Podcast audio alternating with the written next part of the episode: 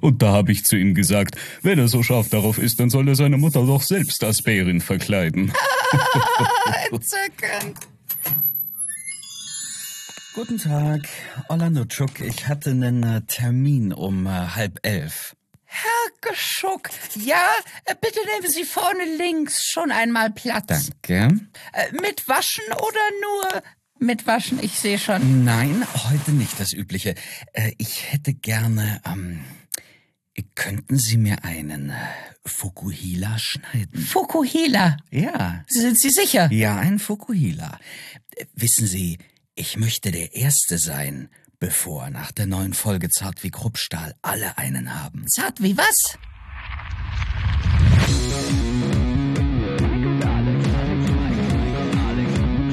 Zart wie Kruppstahl. Mit Mike und Alex. Folge Nummer 57. Hi, grüß Ah, das, dich. das war ein sehr männliches Klatschen, mein Lieber. Ein sehr ja, männliches klar. Klatschen. Ich glaube, ich, ich nehme heute auch gleich auf. Ich glaube, ich bin heute gut drauf. Nicht, dass wir Sehr irgendwas verpassen. Ah, gut, so machen wir das. So machen wir das. Nichts verpassen. Nicht, dass wir irgendwas verpassen. Auf jeden Fall. Ja. Na, wie sieht's aus? Wie war dein Sommer? Ich glaube, wir, wir sollten heute so tun, als ob wir aus der Sommerpause kommen. naja, also äh, ich sag mal, es war schon so eine Art Sommerpause, nur etwas unangekündigt und äh, auch für uns überraschend. das ist mehr oder weniger, äh, naja, wir waren zwischenzeitlich einmal da und dann waren wir wieder nicht da und ähm, jetzt haben wir uns zwei Wochen, drei Wochen nicht mehr gesehen, Mike. Ich weiß es gar nicht mehr, ehrlicherweise. Ich glaube, zwei Wochen, oder?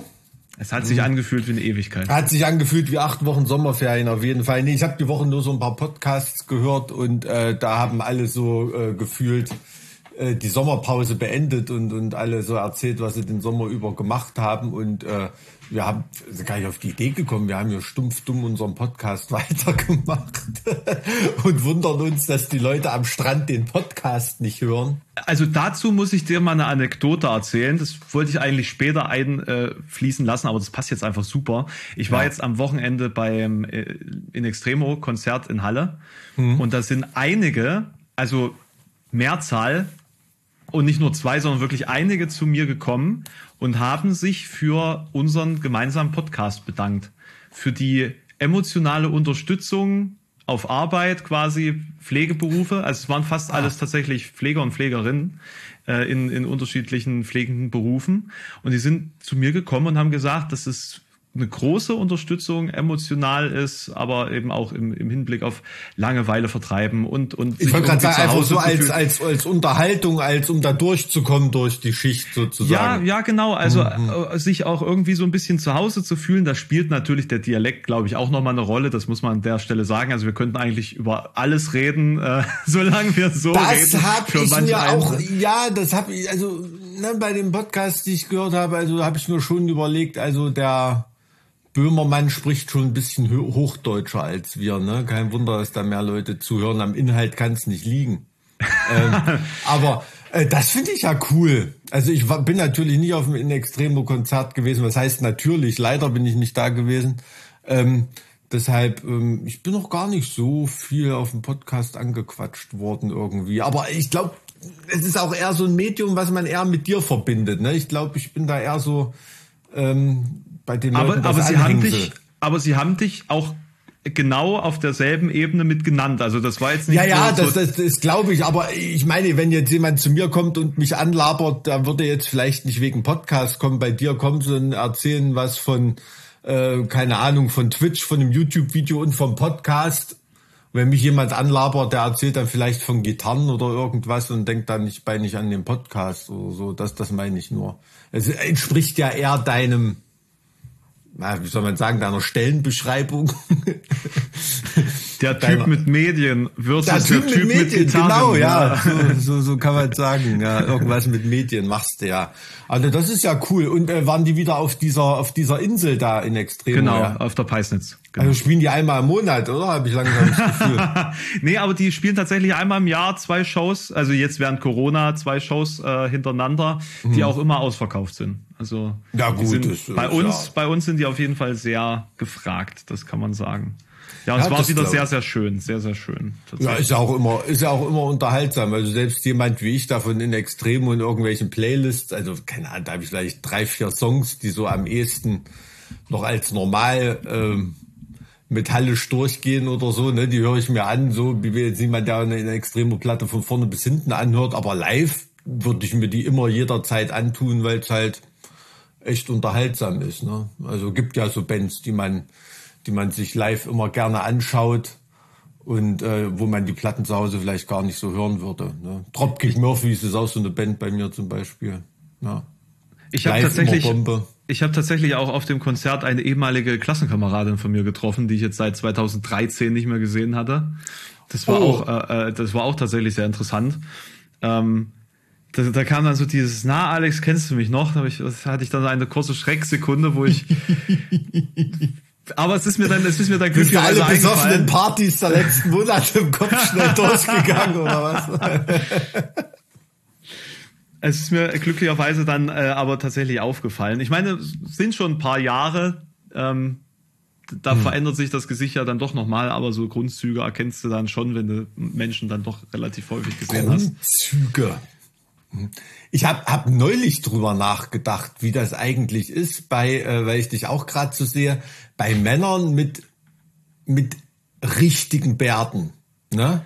Also so richtige Männer mit Bärten. Also Wenn du eine anders Frau, als, als bei mir, anders als bei mir Männer mit richtigen Bärten meinst, also so richtige Du hast, Bärte. du hast ja auch einen richtigen Bart. Ich habe zum Beispiel keinen richtigen Bart. Ne? Ich habe ja eher so Hormone wie so ein Schulmädchen. Aber wenn, wenn eine Frau, also selbst wenn die den Typen heiratet und zehn Jahre mit dem zusammen ist und der so einen Bart hat, die hat doch trotzdem nie gesehen, wie da wirklich aussieht. Wenn der, wenn der sich jetzt von einem Tag auf den anderen den Bart komplett abrasiert, du musst doch das, also vielleicht könnt ihr unsere Hörerinnen mal äh, schildern, wie das ist oder wie man sich da fühlt. Vielleicht hat das jemand sowas, aber ich stelle mir das vor, man hat doch das Gefühl, man ist damit komplett jemand anderem zusammen. Also vom Aussehen her. Ich finde gerade faszinierend, dass das natürlich im, Klär, äh, im Umkehrschluss auch bedeutet, dass du ja diesen Effekt auch niemals an dir beobachten konntest, dass du deinen Vollbart abgenommen hast, weil du ja keinen Oh hast. Gott, nee. Also das, das ist doch, das ist ja auch für dich als als Person ist das ja erschreckend, wenn du siehst, wie du aussiehst ohne Bart. Das ist ja Okay. wirklich ein, Ah, das echt? ist ja also also da braucht man jetzt ja gar nicht mal äh, mit mit der mit der Partnerin oder einem Partner oder so, sondern schon man selbst, wenn man sich im Spiegel anschaut, ist das sehr sehr ungewohnt. Und Krass. ähm, ich muss sagen, ich habe mich jetzt seit 2015, glaube ich, nicht wieder vollständig vom Bart getrennt. Ähm, hab immer mal jetzt überlegt, ob ich aus Jux und Dollerei mal nachschaue, ob ich mittlerweile ähm, erwachsen aussehe oder ob es immer noch äh, 15-jährig ist. Ähm, als ich das letzte Mal keinen Bart trug, fand ich das grauenhaft. Also ich fand's richtig, richtig furchtbar. Wie lange ist das her? Na, 2015. Ach so, das war okay, 2015. also da, hatte, da hatte mich der Robse damals äh, rasiert. Der Robse. Der, der Robse. Boxer Der- das- Robse. Ähm, das für ein Video damals, weißt du? Okay. Ähm, es war, war, so ein, war so ein Gag. Und Mhm. äh, es, es war grauenhaft. Es sah einfach grauenhaft aus. Und ich, mein, mein Gesicht kam mir richtig entstellt vor. Weil man dann quasi Ja, Partien, ja. also die, die Verteilung, die Fläche, flächige Verteilung von Gesichtspartien äh, wahrnimmt, die man vorher so ein bisschen retuschieren konnte. Zum Ja, Beispiel komplett, finde ich also Kinnpartie ist ja komplett anders, ich, oder? ich finde Also- zum Beispiel den, den, den, den Bereich über meiner Oberlippe viel zu breit. Das ist, das ist viel zu viel irgendwie. Und mein, mein Kinn, ich habe tatsächlich, äh, ist mir aufgefallen, ich habe tatsächlich so ein leicht, äh, so, ein, so ein Kinngrübchen. Kirk Douglas Kinn Ja, oder ja, was? ja, tatsächlich, aber ich finde das eigentlich richtig furchtbar. Das habe ich von meinem Opa ge geerbt. Der, der sah früher aus wie so ein, so, ein, so ein typischer amerikanischer GI irgendwie, obwohl er eigentlich Berliner Da war. muss mal mit deiner Oma reden. Oder deiner Uroma so rum. Wer Aber weiß, ich- was aber da ich- war. Aber ich finde das tatsächlich furchtbar und das ist mir erst letztens aufgefallen, als ich mal wieder so ein bisschen nachgeforscht habe, wo mein Kinn überhaupt anfängt. und was auch total krass ist, vielleicht, vielleicht, das kannst du ja auch vielleicht ein bisschen nachvollziehen, du spürst dein Gesicht plötzlich nicht mehr. Wenn du einen Bart hast. Nee, wenn du keinen Bart mehr hast. Hey, wie, wie spürst Dein Gesicht, dein, dann, dann, dann ist dein Bart noch nicht lang genug. Wenn dein Bart lang ist, sind das ja kleine Antennen quasi. Ach so. Du fühlst ja den Wind viel mehr und die, die Berührung und, und alles, was irgendwie da äh, an so ein Haar stößt. Das fühlst du ja alles viel intensiver, als die Haut per se das sozusagen ähm, aufnimmt. Und das heißt, du bist dann einfach taub im Gesicht. Du fässt dein Gesicht an und denkst dir, was ist jetzt passiert? Ich habe einen ein, ein, ein Sinn verloren. Weil es ja, es sind ja irgendwo auch Tasthaare. Wieso ist das Thema gerade so emotional? Ich weiß nicht. Ich bin gerade total drin. Also ich bin heute nur in, in, in äh, äh, Erfurt an, einer, äh, einem Barbershop vorbeigelaufen. Da waren natürlich Bilder von so richtigen Männern mit Bärten. Ne? Da, da kam, kam mir irgendwie der Gedanke, weil das muss ja wirklich sein, als ob man da, also finde ich irgendwie krass. Weil es gibt ja auch wirklich Bärte, Leute, die rennen mit Bärten rum.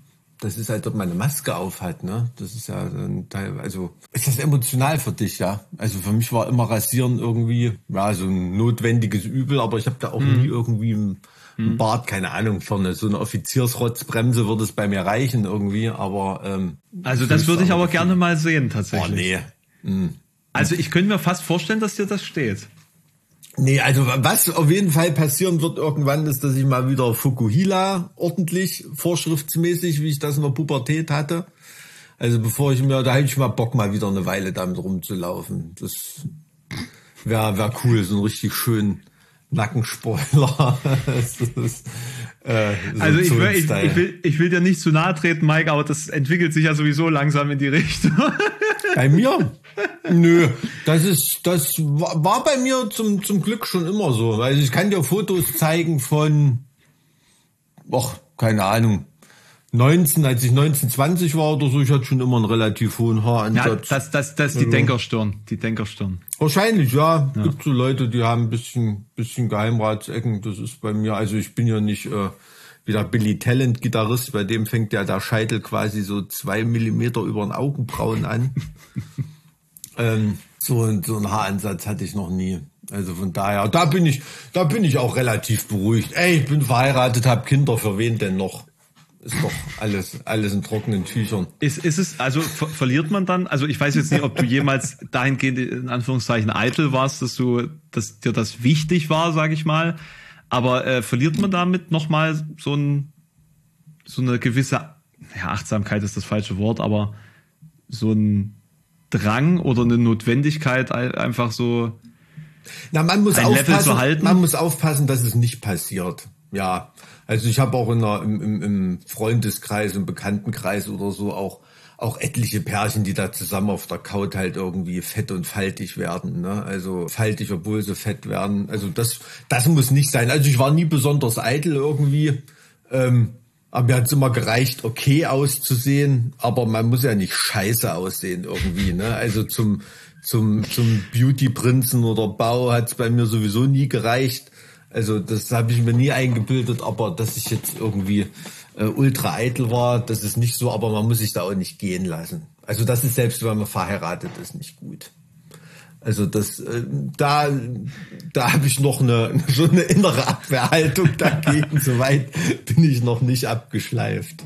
so die, die, also die äh, Aufforderung an die Zuhörenden in diesem Podcast, in dieser Podcast-Folge ist, seht nicht scheiße aus. Okay. Nicht scheiße aussehen ist schon mehr als viele Leute heute leisten. Also ich saß heute, ich saß gerade in einem veganen Restaurant äh, neben dem Paulusviertel und äh, durfte dann wieder ähm, einen, einen neuen Trend beobachten. Also ich, ich glaube, ich glaube, es, es muss ein neuer Trend sein, dass man sich einfach die Haare nicht wäscht oder sich generell äußerlich einfach völlig gehen lässt. Für junge Menschen, junge St- Studierende.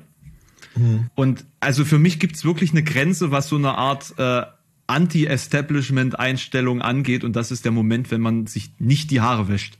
Das, das, das ist so eine zivilisatorische Mindestanforderung, die ich- auch ein Anarchist einhalten sollte. Wenn, wenn er denn möchte, dass man mit ihm kommuniziert. Also für mich ist das echt so ein Punkt zu sagen, nee, ich möchte mit dir einfach auch gar nicht reden. Bitte geh weg. Ich finde das einfach, also mich, mich widert das an. Also mich widert das auch von weitem an. Das ist wirklich, also der, die können machen, was sie wollen, aber ungewaschene Haare geht überhaupt nicht klar. Auch Ja. nicht als politisches Statement. Schon gar nicht. Schon gar nicht. Da Das- kommt, weißt du, ist, ist so progressiv ich sein mag, da kommt dann auch wirklich der Konservative in mir raus. Also ungewaschen, nee, nee, nee. Shampoo-konservativ.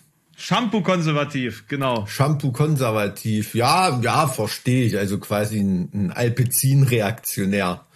ja. äh. ja. ja, wobei Alpezin ist ja eher für Alte, ne? Das ist ja mit der äh, Koffein. Äh ja, na irgend, irgendjemand, ja, das irgendjemand hat mal gesagt, du kannst, du kannst deinen Elefant festhalten, wenn er wegrennen will, aber kein Haar, wenn es fällt. Das Epochal, diese Aussage. So, so ist das mit Haarausfall, ja, ja. Das ist schon, ähm, das ist schon, glaube ich, es ist auf jeden Fall, aber Haare nicht waschen, nee, also da habe ich auch so. Ich meine, man, man kann sie mal mal durchfetten lassen, eine Woche, ist ja auch mal gesund, aber da darf man dann die Grenze zum, ja, wie soll man sagen, dass dann der das Kopfkissen nächsten Tag aussieht wie ein Stück Butterbrotpapier. Dass du durchgucken kannst. An einem heißen Sommertag. das muss, das muss dann natürlich nicht sein. Nee. Um, ja, äh, ich meine, also ich, ich verstehe den Hintergrund, also ich glaube ihn zu, zu verstehen, dass es halt auch so eine Rebellion gegen äh, Schönheitsstandards ist oder sowas, ne? Oder gegen, gegen den Druck von außen, wie man sich und seinen Körper sozusagen darstellen soll ist auch okay, aber dann muss man halt entsprechend dann auch mit der Gegenreaktion rechnen. Und äh, meine Gegenreaktion ist dann halt äh, missbilligendes, böses Starren auf den Haaransatz. Ja, aber ich glaube, da, da, werden so verschiedene äh, falsche Begriffspaare gebildet, ne? Weil irgendwie ist der Gegensatz, also wenn ich was gegen den Schönheitsstandard habe, weiß ich nicht, ob das richtige Mittel dagegen zu protestieren ist, scheiße auszusehen. Meinst nicht? Hm, das ist so, so, so ähnlich wie das Gegenteil von, von gut ist nicht schlecht, sondern gut gemeint. Ne? Hm. Irgendwie so. Also es hm. gibt manchmal hm. so Begriffspaare, die, na, die sind so false friend-mäßig immer falsch zugeordnet. Ne? Also wie, wie, wie das Gegenteil von süß, ist das sauer oder bitter. Ne? Also das, das äh, ordnen manche Leute auch immer falsch zu. Also deswegen. Was ist na, das Gegenteil von sauer? Weil ich weiß, ich, ich, frage mich immer, ist das Gegenteil von süß ist doch eigentlich bitter und nicht sauer, wenn man drüber nachdenkt, oder? Ist bitter. Hm. Vielleicht. Hm. Hm. Komisch, Boah. ne? Boah, ich überlege gerade, inwieweit man jetzt mild ins Spiel bringen kann. Mild? Nee, mild ist, glaube ich, äh, das kommt drauf an. Mild ist würzig. Bei, beim Geschmack ist, glaube ich, von mild oder scharf also schwierig, schwierig sowas. Aber weil das Gegenteil von Schärfe ist ja nur die Absenz von Schärfe. Ja, das ist ja eigentlich was milde umschreibt, oder? Hm. Aber äh, mild wird ja nur davon ausgedrückt, dass es nicht scharf ist. Ja, mild kann ja auch das Gegenteil sein. Jähzornig bei einem Richter zum Beispiel. Na gut, egal, aber was ich sagen wollte, was ich sagen wollte, es kann auch ein äußerst relevante sein. Themen heute. Ich finde es großartig. Kann, ey, das ist schon, das ist schon wieder, also das ist wirklich wieder schon so richtig irgendeine komplette Kifferparty früh halb drei in der Küche philosophierend so das Niveau gerade. Ne? Weißt du, deswegen spreche ich so gerne mit dir. Das kriege ich halt auch nüchtern mit dir hin. ja. Ähm, aber was ich damit sagen wollte, es gibt immer Leute, also manchmal werden so Gegensätzlichkeiten falsch zugeordnet und dann passieren dann eben so Sachen wie, dass man gegen Schönheitsstandards mit Scheiße aussehen protestieren mhm. will. Ne? Aber wenn man, wenn man eigentlich richtig gut aussieht, aber eben alles dagegen tut mit dem, was man an, an Möglichkeiten hat, um das zu kaschieren, diese äh, natürliche Schönheit, dann ist es ja nicht direktes Scheiße aussehen, sondern dann ist es ja so eine Art weiß ich nicht, mit dem, was man seinem Äußeren dann antut, dagegen protestiert. Weil man hm. ja ein leichtes hätte, das alles noch mehr herzurichten. Hm, ja, es ist irgendwie, ich weiß nicht. Also ich glaube, ich glaube, gegen Schönheitsstandards muss man da irgendwie auf andere Weise protestieren, als einfach durch, durch Scheiße aussehen oder sich da irgendwie abgrenzen. Weil ich glaube, ich glaube, das ist auch ein Weg, den viele Leute wählen, einfach, weil ich kenne das natürlich auch, ne? Also in Sachen, äh, in, in, in so ein, so ein hippieske äh, Attitüde, da kommst du mhm. natürlich auch nicht ungeschoren davon, wenn du mal durch Weimar läufst. Ähm, da kommst du natürlich. Da, da kommst du ganz schön, äh, da, kommst also, du sehr damit in Berührung. Und da sind auch viele Leute, wo ich denke, okay, der Weg für die zum Scheiße aussehen ist auf jeden Fall nicht so weit wie der Weg zum gut aussehen. Es, es ist halt Wenn die einfachere beim, Lösung, etwas nicht zu tun. genau. Wenn man sich jetzt irgendwie stylt und entscheidet, ach, bin ich ein hübsches Schickchen oder ein scheiße aussehender Proteststudent, dann ist der Weg dahin für viele leichter. Ne? Mhm. Also ich hatte zum Beispiel meine äh, Kommilitonin oder immer noch eine gute Freundin ähm, auf, auf der Uni, ähm, also wirklich eine, jetzt platt gesprochen vom Aussehen, eine Ultragranate, die Frau. Ne? Also die, die sah mhm. wirklich, also modelmäßig aus, richtig, eine richtig, richtig gut aussehende Frau. Die hatte oft Probleme, dass halt einfach dadurch, dass sie so gut aussah, ihre fachliche Kompetenz immer völlig in den Hintergrund getreten ist. Und die hat da auch echt einen Komplex gehabt, aber die hat selbst, weiß nicht, selbst wenn die mit einem mit einem Kartoffelsack und fettigen Haaren rumgerannt wäre oder so, die hätte immer noch Hammer ausgesehen. Das ist da irgendwie, also die hat da ähm, ich will nicht sagen drunter gelitten, das wäre zu viel gesagt oder so, aber die hat da ja, aber ganz schon. oft Bedenken gehabt immer. Doch, doch schon, wenn du, wenn du mhm. sozusagen in einem Bereich aktiv bist, wo deine fachliche Kompetenz die Rolle spielt und nicht, also Charisma ja schon eine Rolle spielt, aber nicht, nicht Charisma im Sinne von ich sehe gut aus, sondern im Sinne von ich erreiche die Menschen auf so einer charismatischen Ebene, mhm. dann, dann ist das natürlich problematisch, wenn man, wenn man dir aus irgendwelchen Gründen dann sozusagen diese, die es ist aber auch oft, oft, oft gerade auf diesen juristischen Pavianhügeln, die es da gibt, ne, in Anwaltskanzleien oder auch bei Gerichten oder Behörden oder irgendwie so, die ist da oft auch nicht wirklich, nicht, nicht ernst genommen worden, mhm. so richtig, ne? Die Männer haben die protegiert und äh, äh, da ging es da gut und die hatte nichts zu leiden irgendwie, aber immer nur, weil sie total gut aussah, ne? Und, und nicht, weil sie da irgendwie also hat sie das Gefühl gehabt, ne? Hat, hat, mehrmals, hat man so immer ja. mal unterhalten irgendwie. Also das kann ich mir auch vorstellen. Ne? Wäre sie protegiert worden, wenn sie nicht so gut ausgesehen hätte? Glaube ich schon, weil das eine, eine herausragende Juristin ist. Ne? Also deswegen besteht also ja, also, es, also am, am Ende ist halt die Frage Huhn oder Ei. Also Ne? Also mhm. vielleicht ist ja ihre Interpretation, dass es deswegen ist, dass sie protegiert wird. Vielleicht wird sie des, wurde sie deswegen einfacher oder schneller protegiert, weil sie eben äh, äh, gut aussieht. Oder vielleicht wurde sie trotz dessen protegiert. Also die Frage ist ja natürlich, ne? Also, also ich habe es ich hab's ein paar Mal erlebt. Also es waren ein paar, paar so Situationen, da hat die auch bei was weiß ich, wenn irgendwelche Fragen gestellt wurden oder irgendwelche Probleme erörtert oder irgendwie irgendwas, da hat die da schon mhm. äh, die Props und das anerkennende Nicken bekommen, bevor sie eigentlich das Problem äh, geklärt hatte juristisch. Angefangen mit Reden und dann war sich quasi schon für ihre Variante entschieden, weil man ihren Gefallen tun wollte. Ist natürlich doof, aber für mhm. den für den Erfolg jetzt nicht abträglich, oder? Nein, um Gottes Willen. Also sie arbeitet jetzt auch in einer Top-Kanzlei und äh, ähm, also hat da nichts zu leiden ökonomisch, um Gottes Willen, das will ich nicht sagen. Aber ähm, fand, fand ich nur interessant, wie jemand wie ich, was weiß ich, wenn ich in irgendeinen Raum reinkam oder so, ich musste immer fachlich überzeugen. Ne? Also das habe ich jetzt auf jeden Fall nicht mit, mit Charisma machen können und aussehen. naja, mit, mit Charisma schon. Also charismatisch bist du ja.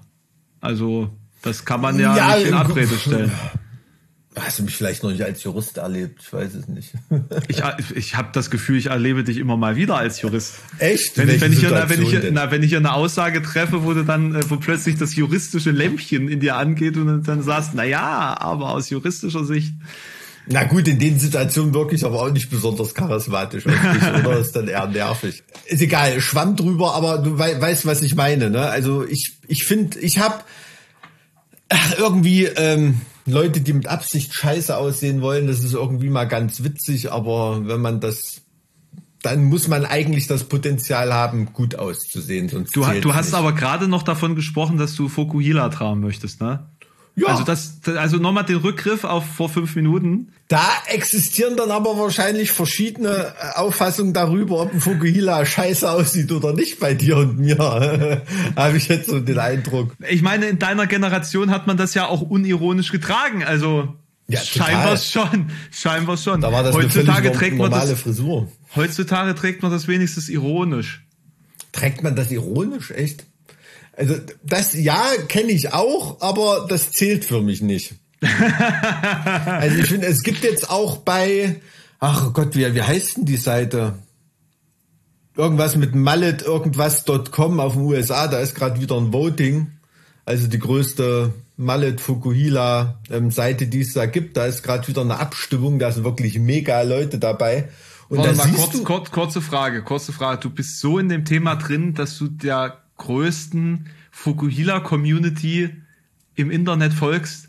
Absolut. Volles Rohr. Volles wow. Rohr, weil, weil ich, äh, ich habe sogar Kumpels, da waren damals Kumpels, die haben immer einen Fokulenter gemacht jedes Jahr. Die haben immer, wenn sie irgendwo einen schönen Fukuhila gesehen haben, Fotos gemacht und dann haben sie sich die zwölf besten immer ausgesucht und fürs kommende Jahr einen Kalender davon gemacht, so für einen Freundeskreis. Oh Gott, oh Gott, oh Gott. Also nicht kommerzialisiert, das, das, ne? Das so sind Abgründe. Das als sind Abgründe. Späßchen. Auf jeden Fall. Und bei dieser Abstimmung da siehst du auch Fokulenter, Alter. Da siehst du auch ganz deutlich. da siehst du auch ganz deutlich, okay, was ist jetzt hier ein Typ aus keine Ahnung, Downtown Boston, äh, New York oder so, wo das Die einfach regionalen nur, Unterschiede des wo, wo das, nee, wo das, wo das irgendwie so ein so ein Hipster, ich sehe mal lustig scheiße aus für die Party-Ding ist, ne? Und oder ob das wirklich ein Typ aus Idaho ist, der da gerade ein Foto vor seinem Truck macht und der das Ding mit Stolz trägt, weißt du? Weil er gut aussieht damit. Und das erkennt man auf, auf diesen Abstimmungsbildern. Und ich habe das Gefühl, dass da die Leute, die da so einen authentischen Fukuhila haben, ganz weit vorn sind im Voting, obwohl es nicht der längste, nicht der höchste und nicht der weit ausladendste ist, aber es ist dann der ehrlichste, weißt du? Ach, das ist dann quasi so ein bisschen wie beim Auerhahn. So, also die, die, die Einteilung eines Fukuhilas erfolgt dann sozusagen im Vergleich mit so einem Auerhahngefieder beispielsweise, also weit ausladend und, und hoch und groß. Nee, okay. also du hast da, du hast da kein, kein A4-Blatt mit, mit äh, Kriterien, so wie bei der Rassekarnickel-Ausstellung oder so, keine Ahnung. Als Juror, du kannst da wirklich ganz frei von der Leber irgendwie voten. Aber äh, ich habe das Gefühl, auch wenn ich mich da mit ähm, eine Freundin aus England von mir zum Beispiel, ähm, mit der schreibe ich öfter mal über Fukuhila. Also wenn wir irgendwo einen sehen, machen wir ein Foto, schicken uns das hin und her. Ähm, mit der habe ich darüber diskutiert und die hat auch da echt Wert auf Authentizität gelegt. Und nicht bin so innerlich, glaube ich, so ein kleines bisschen verstorben während dieses Dialogs. Das auf den, auf den Knalleffekt. Da habe ich, also weiß nicht, ob das jetzt war, das jetzt hier mein Coming Out als Fukuhila-Fan. Schon, irgendwie. schon. Also ich ja. finde, das ist, das ist schon. Ähm, es gibt in dieser Gesellschaft ja Dinge, die enttabuisiert wurden. Ich finde, das ist ein Thema, das muss tabuisiert werden. bleiben oder bleiben äh, oder ent, also tabuisiert bleiben. Ähm, ich spreche mich klar und deutlich gegen den Fukuhila aus. Ey. Und ich, ich möchte dich als Fan fragen, ja. warum du der Meinung bist, dass dieser dieser Haartrend also schon alleine aus funktionalen Gründen Sinn macht. Weil man ja. hat doch immer das, das Schlimmste an langen Haaren ist doch, dass man immer einen warmen Nacken hat. Ist das so? Das ist doch richtig eklig, wenn man dann da schwitzt und ah. Hm. Und der Fukuhila bietet ja nur das. Das ist ja alles, was der Fukuhila bietet, einen verschwitzten Nacken. Ich kann es dir ehrlich gesagt nicht sagen. Ich, ich verbinde nur irgendwie, wie gesagt, wir reden hier von Fukuhilas, äh, bei denen sich der Träger keine Gedanken darüber macht, dass das irgendwie eine eine strange oder cringe Frisur ist oder irgendwie was, sondern der das wirklich äh, im tiefsten Sinne seines Herzens als seine Frisur erkannt und unbewusst gewählt hat. Ne? Gibt es da, gibt es da äh, soziokulturelle Erkenntnisse, warum ein Mensch, der ohne, ohne Beeinflussung von außen diese Frisur als seine eigene anerkennt und für sich übernimmt? Ich meine, es muss doch irgendwie ein, ein Pfad geben, ein Pfad des, des Scheiterns, auf dem ein Mensch wandeln muss, um sozusagen an diesem Endpunkt äh, anzukommen? Ich weiß es nicht. Also ich kann mir auch vorstellen, keine Ahnung, wenn du jetzt im ländlichen Gefüge bist, was weiß ich, den ist wahrscheinlich ein, ein richtiger äh, Pferdeschwanz zu weiblich. Ähm, dann, keine Ahnung, als Dreher äh, einer oder einer CNC-Fräse oder irgendwie sowas willst du auch keine willst du auch keine Haare im Gesicht hängen haben oder irgendwie, aber willst du trotzdem so deine subkulturelle Zugehörigkeit oder dass du Ted Nugent oder Pantera geil findest äh, ähm, beim Kartoffelernten ähm, damit zeigen. Und da ist das, glaube ich, irgendwie so eine gangbare Zwischenlösung. Ich weiß nicht, also. Ich, Weißt du was? Das muss ich jetzt googeln. Google mal. Wieso trägt man Fokuhila? Vielleicht gibt's da auch wirklich so eine, so eine Erklärung, ne? Kann, Also kann ja es würde wirklich mich sein. wirklich mal. Aber ich meine, früher irgendwie so irgendwelche Indianerstämme, so Irokesen oder so, das ist ja auch nicht weit vom Fukuhila entfernt. Teilweise. Das wäre dann aber kulturelle Aneignung, ne? Wenn sich jetzt herausstellen Mhm. würde, dass der Fokuhila ein äh, eine Frisur Aus dem der Maya-Reich kommt oder so. hohe, hohe Priester in Inka-Tempeln war der Fukuhila vorbehalten. Nee, ich weiß es nicht. So, ähm, so, Moment. In jüngeren Jahrzehnten ist äh, die, die Fokuhila übrigens, die Fokuhila, Aha. also, also als Fokuhila-Fan noch nicht mal äh, das, das äh, Genus zu kennen, ist natürlich nicht gut. Ist die Fokuhila in Deutschland eher verpönt, aber vor allem in Spanien wurde der Nackenspoiler nie so richtig zum Unding. Das hat vermutlich historische Gründe. In Spanien kennt man die, die Fokuhila au- auch als Borroca-Haarschnitt. Nachdem Kale Borroca dem organisierten Straßenkampf der baskischen Unabhängigkeitsbewegung Okay. Aha. Viele Vertreter der Bewegung trugen die Frisur, um ihre rebellische Haltung auszudrücken. Auch die Merqueros, eine nomadische Randgruppe in Spanien, haben diesen Stil in, im Landesbewusstsein mit Freiheit, Unabhängigkeit und Rebellion verknüpft. Ja, Hm, siehst schau mal an.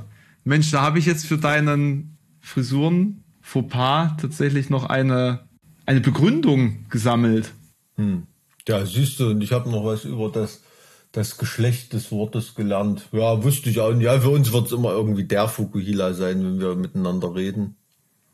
Keine Ahnung. Also äh, es gibt da übrigens dann auch noch ähm, ähm, so, so verschiedene, eine Hexe zum Beispiel war immer ein Fukuhila mit einem Schnauzbart geparkt, ge, gepaart bei uns. Da haben wir mal Hexe dazu gesagt. Weiß auch nicht warum. Aber war das nicht normal, dass man das so kombiniert hat? Nein, nicht immer. Nee. Also zum Beispiel, also ich, äh, ich in der Pubertät, da war ein Schnauzbart nicht zu denken. Weil, also ich könnte mir vorstellen, dass das von barocken Perücken herrührt.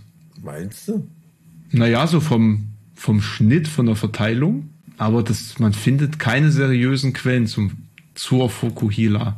Also am- ich fand immer am, wo, wo, wo ich selbst in der DDR schon drüber gelacht habe, das waren immer so, also manchmal ganze Familien so rumgerannt, Mama, Papa und Sohn, äh, mit so einer Zündschnur hinten dran nur, weißt du?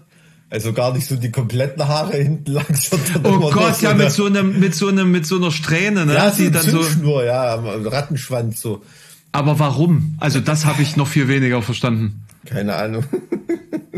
Ja, ich, äh, also falls ihr Experten der Fokuhila seid, es fühlt sich sehr falsch an, das äh, so zu sagen, dann äh, könnt ihr uns gerne schreiben unter zartwiekruppstahl.gmx.de. Ähm, also alles, was vor 1980 passiert, ist äh, sehr interessant. Ja, bitte, bitte helft äh, Mike dabei, sein, seine Faszination für diesen Haartrend äh, noch etwas mit Fakten zu untermauern. Ja, auf jeden Fall, auf jeden Fall. Wie hast denn du so in der Zwischenphase beim Haare langwachsen ausgesehen? Das ist ja eine sehr, sehr vulnerable und ähm, hässliche Phase, die man da durchschreiten muss. Ähm, Es war furchtbar. Es war einfach nur furchtbar. Ja. Vor allen Dingen, weil meine Eltern dann auch immer der Meinung waren, dass sie mich zum Spitzenschneiden schicken müssen. Wobei meiner Meinung nach man ja so schnell wie möglich die Länge rausballern muss, bis es, bis es über den Schultern liegt. Dann kann man drüber nachdenken, wie die Haare dann unten, ob die dann kaputt sind oder nicht. Ja. Weil, also es muss halt so schnell wie möglich vorbei sein. Ich sah halt aus wie ein geplatztes Kopfkissen. Also ohne Witz, ich habe halt wirklich eine, also sehr dichtes, dickes Haar. wie Bär um die Eier, sage ich immer. Okay, äh, vielleicht, ja, weiß ich nicht. Also ich sah halt wirklich, also es war halt wirklich einfach viel, viel Haar und ähm, auch noch wellig. Also hatte dann auch einen sehr femininen Touch dann zudem auch noch. Ja, also es sah nicht gut aus. Und ich war damals noch ein bisschen schmaler, das heißt, es wirkte alles noch viel mehr, viel mehr Haar. Ich bin sehr froh, dass es Also es ist echt eine, eine, harte Schwelle, über die man da drüber muss. Ne? Kann man zum Beispiel super mit einem Fukuhila überbrücken. Ist das so? Ja, erstmal hinten ein bisschen lang wachsen lassen. Ja, das stimmt, man, dann, dann, dann lässt man sozusagen so Schritt für Schritt in den Zopf reinwachsen, das Pony, ne? Ja, so war das dann bei mir. Ja. Da, das finde ich dann tatsächlich, das hat dann wieder was, wenn man sozusagen hinten einen Zopf hat und dann so ein bisschen Pony vorne. Das ist dann schon wieder niedlich, das hat was. Damit wäre ich da, damit wäre ich d'accord, aber es muss schon ein Zopf hinten sein. Ja, äh, es ist, ähm, es ist eine, es ist eine Krux. Ne, ich fühle, ich fühle den Schweiß im Nacken, wenn ich das sehe. Ich fühle ihn. ich finde es faszinierend, dass wir heute nur über Haare und Bärte sprechen. Das ist, äh, wie kommt das? Mike, wie kommt das? Wie, haben wir, haben wir denn keine anderen Themen? Ist, was ist denn uns im Sommer, während unserer nicht existenten Sommerpause denn passiert, dass wir so fixiert sind auf Haare? Suchen das Haar in der Suppe, gell? Ja, das kann auch sein. Aber wobei, es liegt ja eigentlich ein kompletter Skalp in der Suppe, äh, gerade.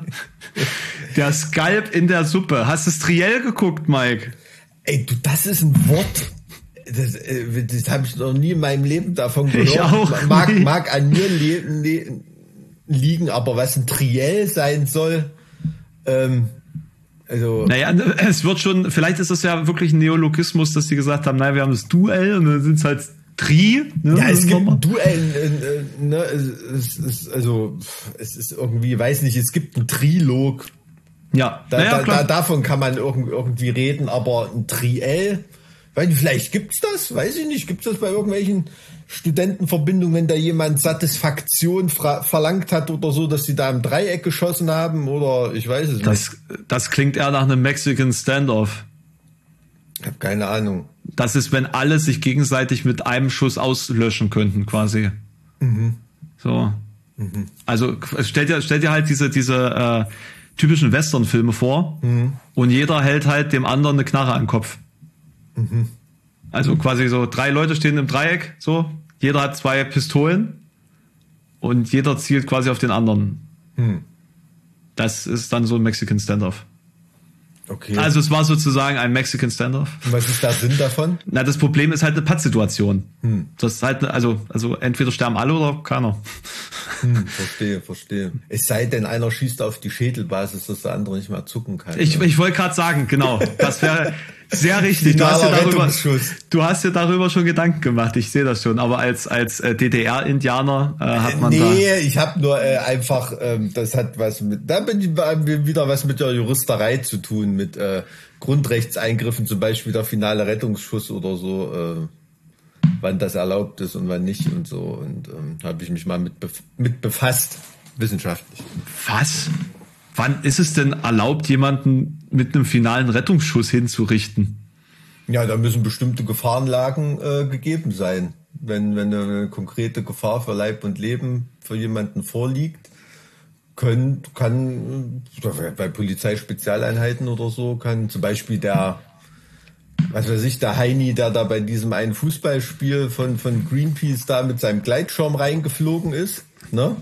Das wäre schon eine Situation gewesen, wo sie Nein, den hätten. nicht, aber der war schon auch im Visier von Scharfschützen. Ja. Ne? Und das war der sich garantiert nicht bewusst. Aber jetzt nee. zum Beispiel äh, Situation Geiselnahme von Gladbeck oder sowas. Ne? Da hat es wohl auch Situationen gegeben, in dem Scharfschützen in Position waren zum finalen Rettungsschuss. Also indem sie den hätten ausknipsen können, da wäre er tot gewesen, bevor er einen Schuss gehört hat.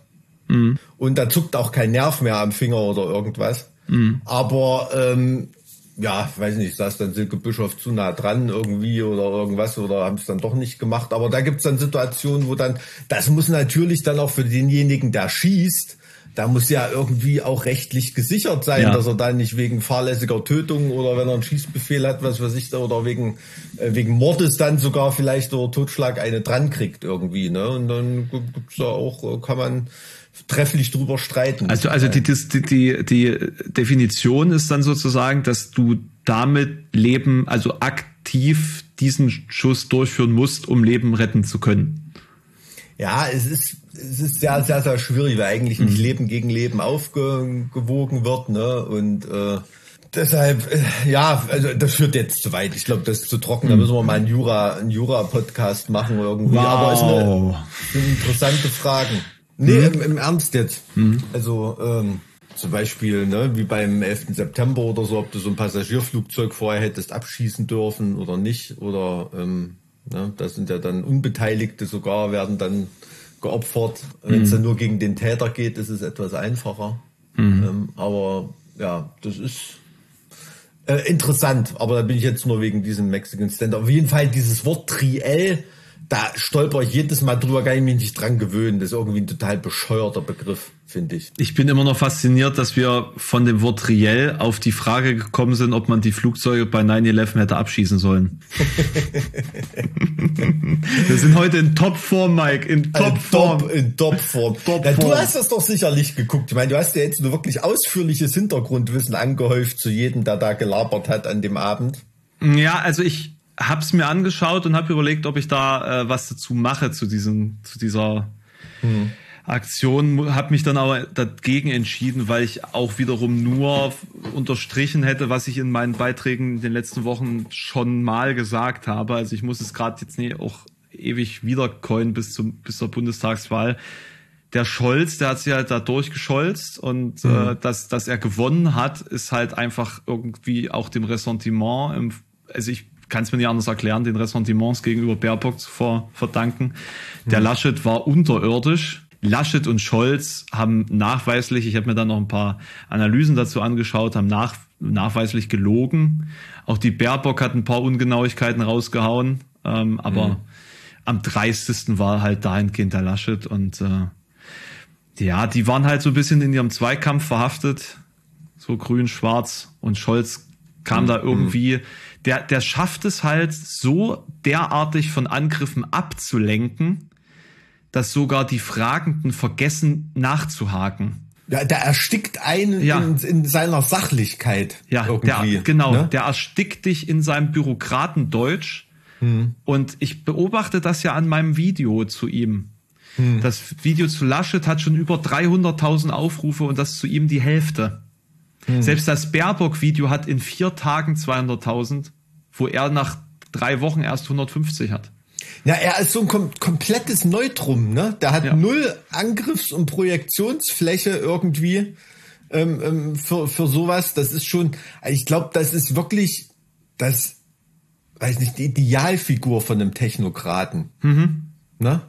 Also das ist, ähm, das meine mein ich jetzt völlig wertungsfrei, aber äh, nur für die Hörer, ne, das ist jetzt schon wirklich äh, einige Tage vorbei, das Triell, dass er denkt, wir sind hier äh, so unaktuell, aber das hat mich natürlich auch ganz schön, ähm, ja, bin ich, äh, habe ich nicht hingefiebert, aber äh, ich fand es, fand es schon auch interessant und vor allem auch was, äh, da frage ich mich, wenn man danach den Ziemiak oder den Merz äh, hört, wie die den Laschet da gesehen haben, da fragt man sich wirklich, was die rauchen. Ne? Also wo die, das, das ist ja dann, das, ist ja wirklich nur noch, äh, das ist ja fast schon Zynismus im, im Angesicht des Untergangs, oder?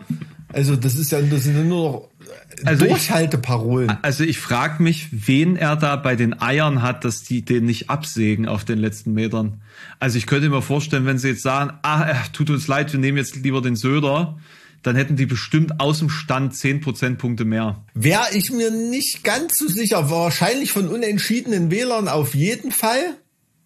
Von unentschiedenen Wählern auf jeden Fall, aber so das richtige CDU-Klientel, ne, das hatten wir auch schon mal erörtert hier im Podcast, diese 25 Prozent, die CDU wählen, egal ob da, weiß ich nicht, also äh, Aber es sind ja nur noch 20 jetzt in den Umfragen. ja, na Also gut, jetzt, jetzt, also jetzt ist es ja, also sie kratzen ja wirklich an dieser 20 Prozent Nee, Grenze. die, die haben, die haben jetzt gerade das Problem, weil das sind ja auch immer so, so self-fulfilling prophecies irgendwie, ne, diese, diese, diese Umfragewerte. Und wenn du mit einer Umfrage als Headline ähm, noch Aufmerksamkeit erreichen willst, da muss dabei ein Ergebnis rauskommen, was die Leute irgendwie aufregt oder was die interessant finden. Und das ist im Moment nicht, die Grünen gehen immer weiter runter, sondern das ist im Moment, die CDU geht immer weiter runter.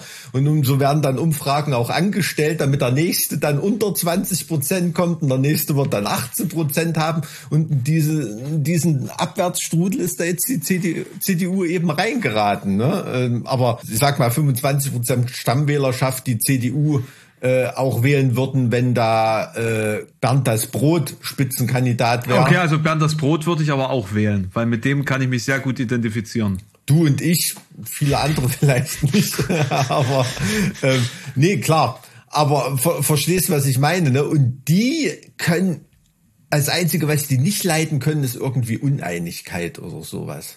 Hm. Ne? Hm. Und, und, und, und wenn da so ein, so noch so ein chaotischer Eindruck äh, entsteht bei der CDU so als Sauhaufen oder irgendwas. Die haben ja jetzt wirklich das Problem, die ist halt echt nah dran jetzt, die Wahl. Ne? Also ich glaube, vor zwei, drei Monaten wäre das da so runtergesackt, da wäre das schon wirklich noch eine Variante gewesen. Aber ich halte das nicht für ausgeschlossen, dass die irgendwie entweder sich versuchen ins Ziel zu schleppen oder dass der Laschet dann noch irgendwie, obwohl äh, die Wahl durch ist, äh, äh zurücktritt und Söder dann die äh, verlorenen Stämme eint. Oder, oder ganz anders, dass es halt nicht reicht eben und Söder halt einfach der nächste Kanzler wird. Und zwar ziemlich sicher. Also Mit ich, wem? Das so ein Szenario, das hat irgendwie Sascha Lobo hat mir irgend so ein Szenario im Raum Ja, ja, gestellt, da, da, ne? das war das war auch ein großartiger Artikel, wo es dann darum geht, äh, wer welche Schritte einleitet, um dann eine Koalition möglich zu machen und äh, dann führt alles dazu, dass sozusagen die Koalition nur zustande kommt, wenn äh, wenn wenn Laschet zurücktritt und dann äh, Mhm, stattdessen das Söder übernimmt und es war ein interessantes, gruseliges Gedankenspiel, Mhm. ähm, aber äh, nicht hundertprozentig unrealistisch. Aber was ich meine, wenn jetzt die CDU einfach verliert, also wenn es jetzt eine Ampel werden würde, beispielsweise, dann ist ja klar, dass, dass das Söder übernimmt beim nächsten Mal und dann würde die CDU auch gewinnen. Bin ich mir. Ist das so klar? fel- also ich bin mir felsenfest sicher.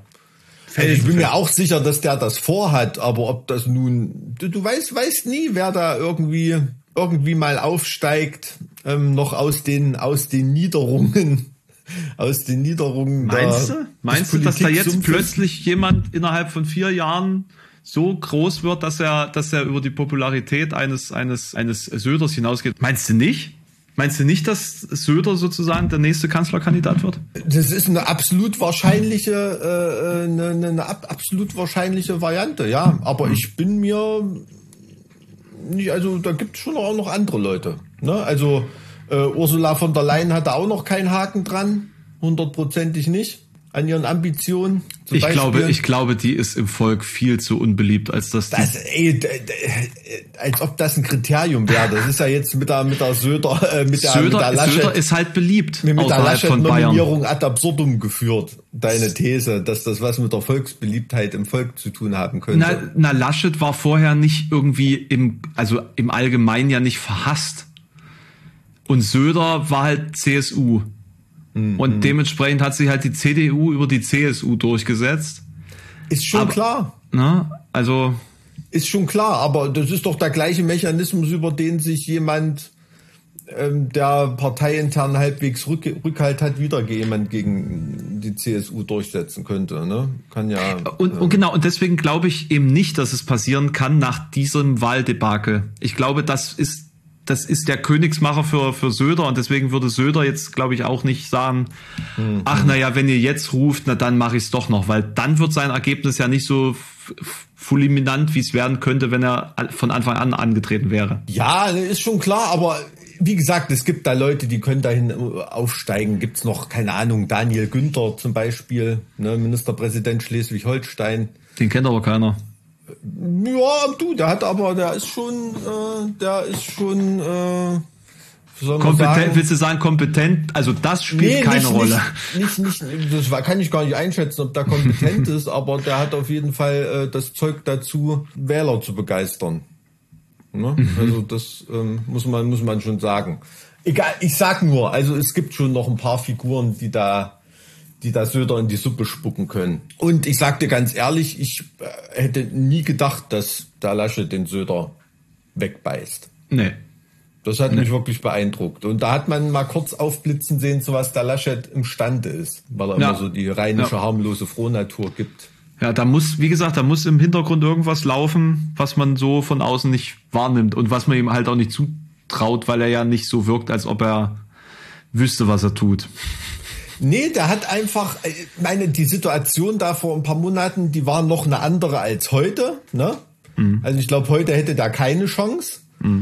Aber der hat das halt wirklich auf ähm, bestimmte Fragen runtergebrochen. Und am Ende war das CDU gegen CSU. Quasi, äh, wie soll man sagen, Leitungsgremien gegen Basis. Ne? Also das waren Grundsatzfragen. Und äh, Leute, die sich nicht die Butter vom Brot nehmen wollen, die hatten da das letzte Wort. Leitungsgremien, die sich von der Basis nicht das Butter vom Brot nehmen wollen und die CDU, die sich von der CSU nicht das Butter vom Brot, die Butter vom Brot nehmen will. Und äh, den Mechanismus hat er halt ausgenutzt. Also das war vom, vom politischen Machtinstinkt her war das schon ein Meisterstück, sich da, sich da so durchzusetzen in so einer doch hoffnungslosen Lage. au- auf jeden Fall, auf jeden Fall. Das kann man, das kann man sagen. Das müssen wir, also das ist schon klar. Aber ansonsten, ja, also ich da mal, was weiß ich, so ein Anencephalon wie Tillmann Kuban oder so, da wird dann sicherlich beim über übernächsten Mal oder so sein äh, gereift sein und, und da Ambitionen anmelden. Aber ähm, also junge Union ist, äh, das ist wirklich, da kriege ich echt immer Halskratzen, wenn ich das sehe. Das ist ganz schlimm.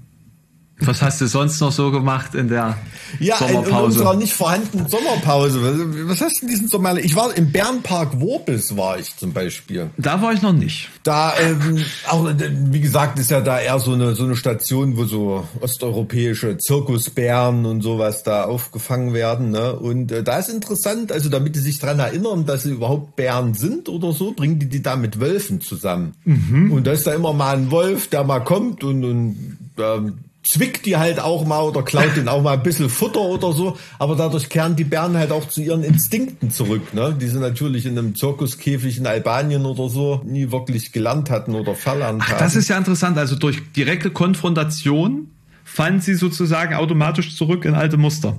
Puh, ich bin jetzt kein Biologe oder Tierpsychologe, aber so ungefähr habe ich das verstanden, ja. Mike der Bärenpsychologe.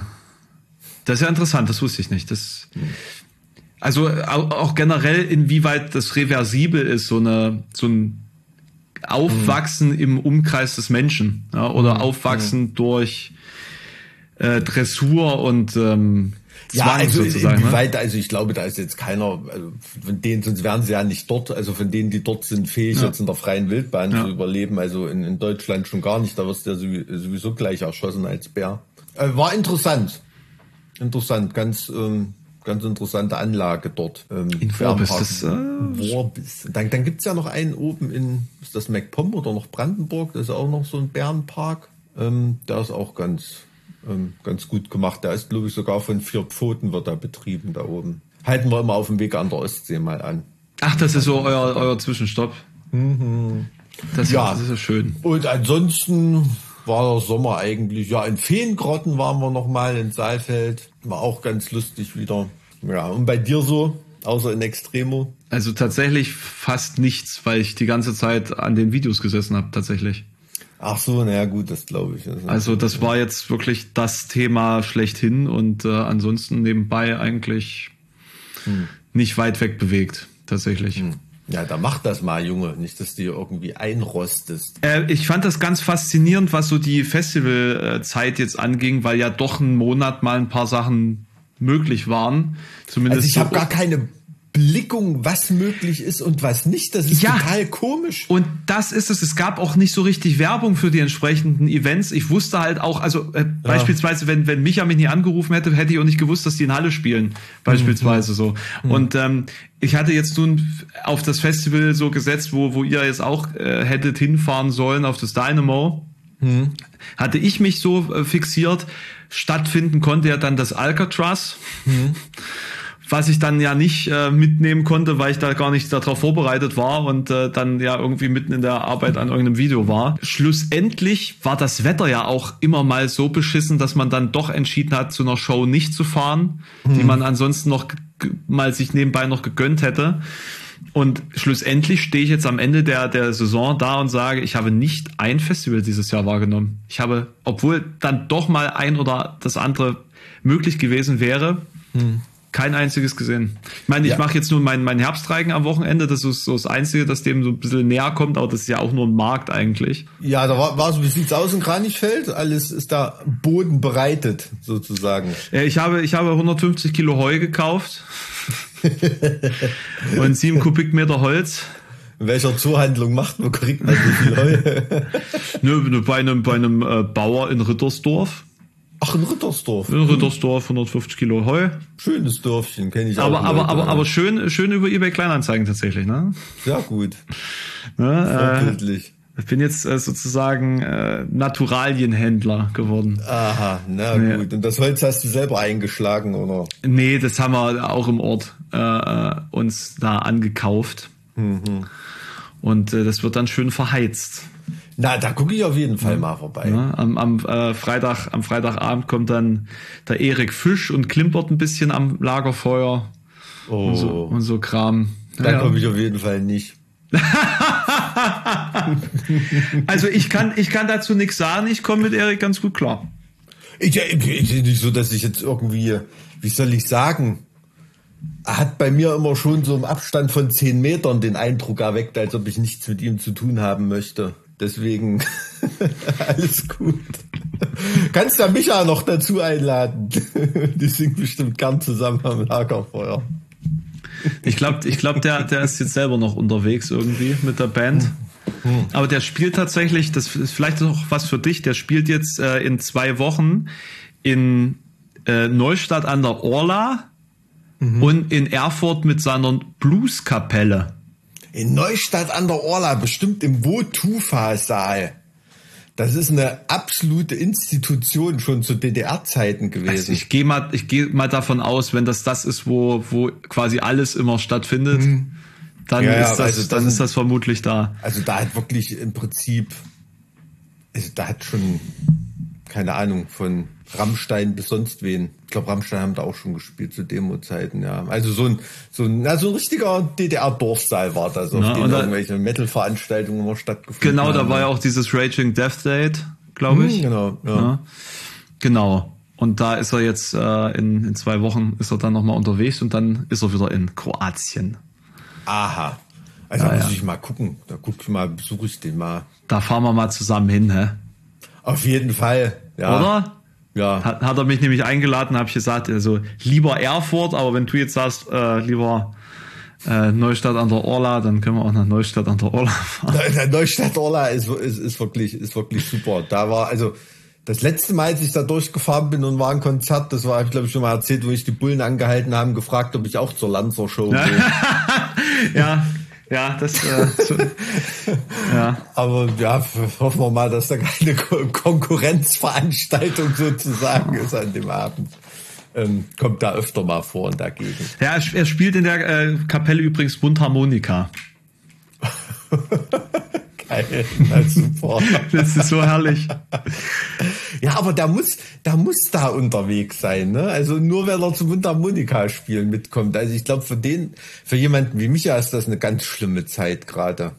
Mhm. Also nicht, nicht, ja, nicht unterwegs auch. sein zu dürfen, also so richtig unterwegs sein zu dürfen. Und ja, klar, für so eine Band wie in Extremo funktioniert das ja auch, ne? Aber also jetzt HSB oder so, wir könnten uns jetzt nicht vor Strandkörbe hinstellen, irgendwie. Also da weiß ich nicht, ich würde mir die ganze Zeit denken, ey, was, was machst du hier eigentlich? Ja, das wäre irgendwie ein trauriges Erlebnis für alle dann, ja, mhm. wenn du dich nicht mhm. bewegen kannst dazu. Das ist irgendwie schwierig. Ja, aber welche, wie gesagt, welche Festivals wo aufgepoppt sind jetzt in den letzten Monaten, das war für mich völlig ohne, man hatte so das Gefühl, hä? Das eine hat abgesagt wegen, weil geht nicht und das andere macht jetzt im Prinzip genau das, geht irgendwie. Nur halt irgendwie 50 Kilometer weiter weg. Ja, so, also das fand ich. Das ist alles irrsinnig. Das ist ja, alles also irgendwie total irrsinnig. Das zerspreißelt irgendwie immer, immer mehr, ne? Und, äh, Und es, ja macht doch, es macht doch keinen Spaß gerade. Also, also ich finde, dazu gehört halt irgendwie auch die Vorbereitungszeit und das Miteinander mit den Leuten, das dann zu planen. Und ich, ich habe auch eigentlich nicht wirklich Bock. Und ich merke das jetzt beim Plan des, des Herbstreigens auch. Es gibt halt so viele, die überhaupt nichts mehr mit der, mit der Branche zu tun haben. Beispielsweise Markthändler sind so viele einfach nicht mehr existent. So echt? viele.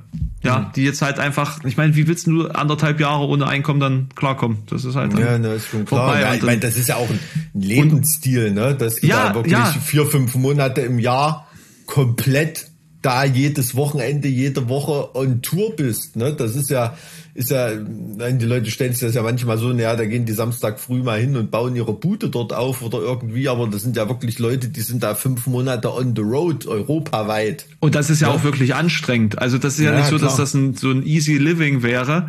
Ähm, das ist ja tatsächlich anstrengend. Aber die, die Freude vor Ort oder mit den Menschen dann zu interagieren und so dieser, dieser Lifestyle, einfach dieses, äh, ich sage mal in Anführungszeichen, erlaubte Vagabundieren, das hat, das hat halt was. So, und, und dafür nimmst du es dann im Kauf, dass du halt wenig Geld hast und dass du eigentlich hohe, hohe, hohes Risiko und hohe körperliche Anstrengung dafür hast. So. Ja, Weil sich das, es fühlt sich irgendwie echt an. Und ich bin, habe jetzt auch gemerkt, wie man, wie ich diesen Sommer einfach auch verstanden habe, dass das so eine Art, auch eine Art Blase war, in der man sich befunden hat. Ne, ich bin da dieses Jahr so ein bisschen draus aufgewacht, weil man sich das halt nicht mehr aufrechterhalten konnte, diese Vorstellung von, von äh, dieser Gemeinschaft oder dieser Szene oder dieses Lifestyles, weil man sich schon irgendwie etwas konstruiert hat, das ja der, der Realität da nicht standhält, ne? Weil sobald das einmal wegbricht, merkt man, wie, wie vulnerabel man in dieser Situation ist. Vor allen Dingen, wenn man, wenn man nur diesen Bereich hat und nur diese, diese Möglichkeit. Und da sind jetzt auch sehr, sehr viele Kollegen, sag ich mal, aufgewacht und sehr, sehr viele Musiker eben auch aufgewacht, die das irgendwie semi-professionell oder gerade so professionell gemacht haben, dass sie erkennen mussten, naja, da ist vielleicht dann doch keine, keine ernsthafte Zukunft drin, sondern nur das, was ich mir gerade schön rede. Und so ein bisschen äh, erfahre ich das ja auch mit meinen, mit meinen Inhalten gerade. Äh, jetzt auch so im Vorfeld der, der Bundestagswahl. Ich hoffe, dass es irgendwie vergleichbar weiter, weitergeht und dass jetzt nicht nur ein Monat mal so ein Hype ist oder zwei Monate mal so ein Hype ist. Wenn ich das äh, mit, Also also du bist natürlich auf Politskandale angewiesen, ne? Nee, naja, nee, nicht auf Polizskandal. Ich, ich, ich habe ja eigentlich das gesellschaftlich gestartet. Also so mit, mit TikTok und, und diese, diese äh, Britney Spears Geschichte. Und da, da gibt's ja so viel anderes, worüber man reden kann. Ne? Also es sollte ja nicht nur Politik sein. Und, und wenn ich das, wenn ich die Reichweite jetzt mit dem vergleiche, was ich so im, im Metal-Bereich gemacht habe, so im Vergleich dazu, da ist das halt bedeutungslos. So ein Beitrag hat halt bis zu zehnmal mehr Reichweite. So, ich habe in, in, in allein in den letzten 28 Tagen 36.000 neue Follower gesammelt. 36.000, seit ich damit angefangen habe, sind 46.000. Ja, das ist ja eine, ja, es ist ja eine Dynamik, ne, die sich, die sich dann auch ergibt. Je mehr dazukommen, umso mehr kommen dann dazu. Das hat man immer so gesagt in den letzten fast zehn Jahren auf YouTube. Stimmt, hab, kann ich das nicht bestätigen. Also es ist bei mir nie passiert, äh, während ich während ich Metal-Kram gemacht habe.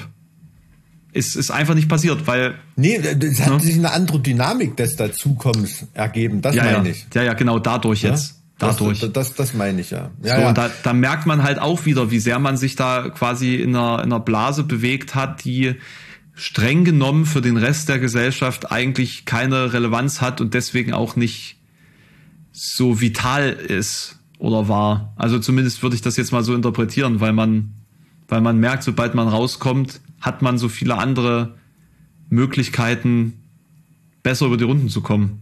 Weißt du, was ich meine?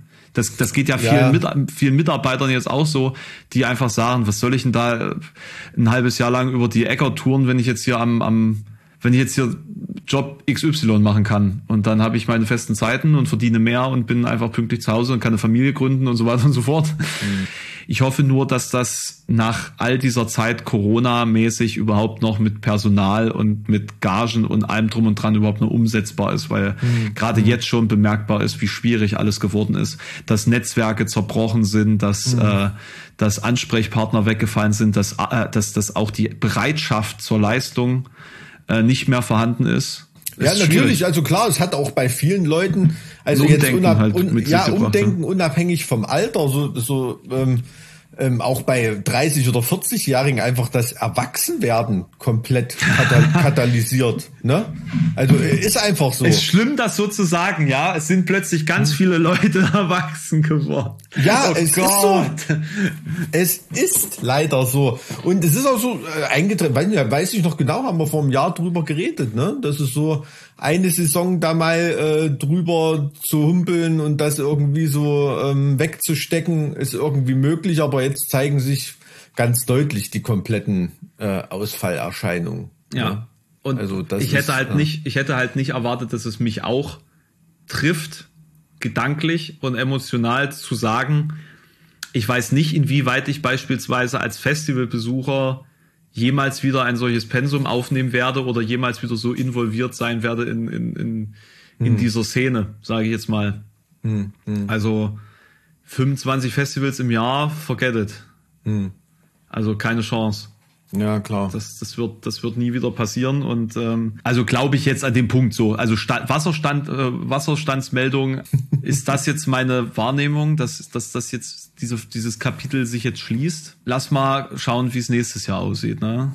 Woll- Wollen wir mal schauen? Ja, es sind ja aber auch viele Leute, die, die da als, als Fans, sag ich mal, in diesen Blasen äh, existieren. Ähm, die handhaben das ja genauso. Ne, warum soll das als Protagonist nicht, nicht auch sta so äh, stattfinden können, dass du sozusagen bei Bedarf in die Blase tauchst? Ähm, also Bedarf im Sinne von, ähm, wenn du es erleben und haben möchtest Ja. und ansonsten bist du halt äh, Finanzbuchhalter oder äh, Vorsitzender Richter am Landgericht oder irgendwas. Naja, ne? das ist- Und, das ist ja das, was man- Die Metal-Sau kannst du halt rauslassen, wenn du mal Bock hast. Musst du ja nicht 24-7 sein. Das ist aber schlimm, weil das ist ja das, was man sich da eigentlich so äh, äh, gegenseitig vorwirft. Wenn's Ja, natürlich, klar. Klar, na klar, aber da, im Prinzip, also auch wenn du das nicht so siehst, ist das nichts anderes, was du jetzt erzählt hast. Also Eben. von der Entwicklung her. Ne? Naja, die Frage ist, ist es jetzt einfach nur ein Erwachsenwerden, also das Nachholen dieser Vervollständigung des Erwachsenwerdens, die sozusagen noch hinterher humpelte, weil man sich eben in dieser Blase befand, oder ist das jetzt wirklich mit der Pandemie und der entsprechenden Entfremdung verbunden? Also natürlich wird man, wird man älter, wird erwachsener und damit kommt sowas. Ich sehe das überhaupt nicht so negativ. Für mich ist der Unterschied, ob du eines Tages in deinem Büro sitzt und Laschet immer noch scheiße findest oder ob du den cool findest eines Tages. Weißt du? Also, na gut, dann, dann hat man verloren. so, da, das ist, das ist ein, das ist ein Unterschied. Ist bei dir alles in Ordnung, ja? Ja, ja. Ich habe nur mal getestet, ob ich mir wieder Stifte in den Bart stecken kann.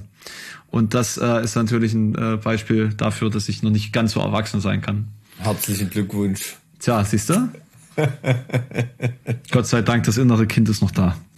Ja, aber weißt du, was ich meine? Ne? Also das ist, ähm, man erwachsen werden ist, ist keine Entschuldigung dafür, ein Spießer zu sein. Ne? Also das. Das Naja, aber ist man ja schon. ja, aus, aus Sicht von Jugendlichen schon, aber es gibt nun mal Erwachsene, die sind Spießer und Erwachsene, die sind halt Erwachsene. Also da hast Ja, du- das ist halt, das ist ja perspektivenabhängig, ne? ja, natürlich ist es Wo, perspektivenabhängig. wo aber- fängt denn, wo fängt denn das Spießertum an? Beim Thermomix? Beim Hochbeet? Beim, Ja, kommt drauf an. Also äh, Hochbeet aus äh, Europaletten geht wahrscheinlich noch, wenn du es dir bei Chibo bestellst. Das ist schon hart an der Grenze, glaube ich. Ne? Also, ähm, nee, ist schon klar, aber ich meine, du, es geht ja vielen Leuten jetzt in der Krise, so gerade beim Erwachsenwerden oder was weiß ich, du hast halt auch viel, viel Verantwortung, ne? Also viel Verantwortung ist ja nicht so, dass manche Leute eine Wahl haben. Zum Beispiel bei Schaustellern sind bestimmt viele, die auch eine, eine Familie ernähren müssen, ne, die da als Pärchen sonst unterwegs sind und die Kinder haben oder irgendwas.